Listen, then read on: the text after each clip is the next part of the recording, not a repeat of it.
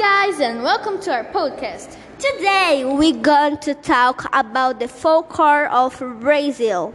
I'm Lucas. I am Alice. Let's get started.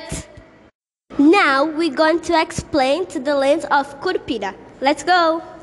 Curupira, one of the most famous characters in the Brazilian folklore, is kind of to the mythical being who protects the forest. It's a land originally in the indigenous people, being very famous in the north, northern Brazil, Brazil, especially in Amazonas and Pará.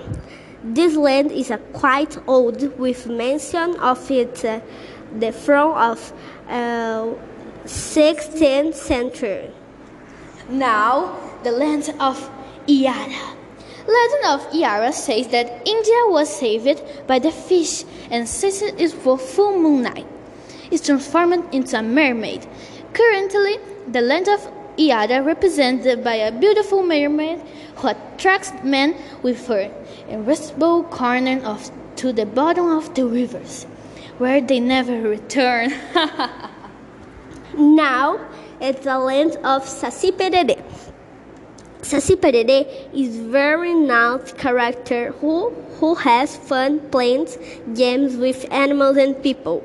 According to the stories, their men mischief and the two braid the animals.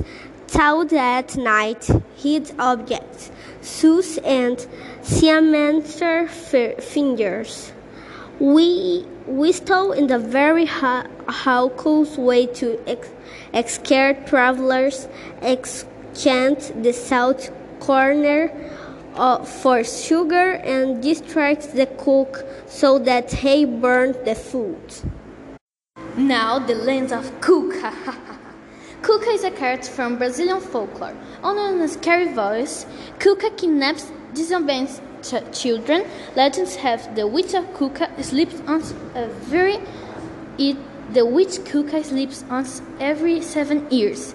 Therefore, parents try to convince the, the children to sleep at the right time, because otherwise they will be taken by Cuca. Bye. And this is for today. I hope that you've been enjoying it. Bye. Thank you for the for the attention. Comment and subscribe and like. Bye. Thank you. Bye. Hi guys and welcome to our podcast. Today we're going to talk about the folklore of Brazil. I'm Lucas. I am Alice. Let's get started. Now we're going to explain to the land of Curupira. Let's go. Curupira, one of the most famous characters in the Brazilian folklore, is kind of to the mythical being who protects the forest. It's a land originally in the indigenous people, being very famous in the north, northern Brazil, Brazil, especially in Amazonas and Pará. This land is quite old, with mention of it uh, the from of uh, 16th century. Now, the land of Iara. Legend of Iara says that India was saved by the fish, and since it is for full moon night, is transformed into a mermaid. Currently, the land of Iara represented by a beautiful mermaid who attracts men with her irresistible corner of to the bottom of the rivers, where they never return. now it's the land of Saci Saci Pererê is very nice character who, who has fun playing games with animals and people.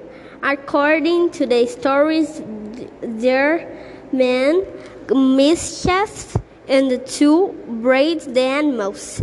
Told at night hid objects, sus and siamenter fingers. We we stole in the very hawkless way to ex- scare travelers, exchange the south corner uh, for sugar and distracts the cook so that he burns the food. Now the legend of Cuca. Cuca is a character from Brazilian folklore. On a scary voice, Cuca kidnaps disobedient ch- children. Legends have the witch of Cuca sleeps on a very it the witch Cuca sleeps on every seven years. Therefore, parents try to convince the, the children to sleep at the right time, because otherwise they will be taken by Cuca. Bye, and this is for today. I hope that you've been enjoying it. Bye. Thank you for the for the attention. Comment and subscribe and like. Bye. Thank you. Bye.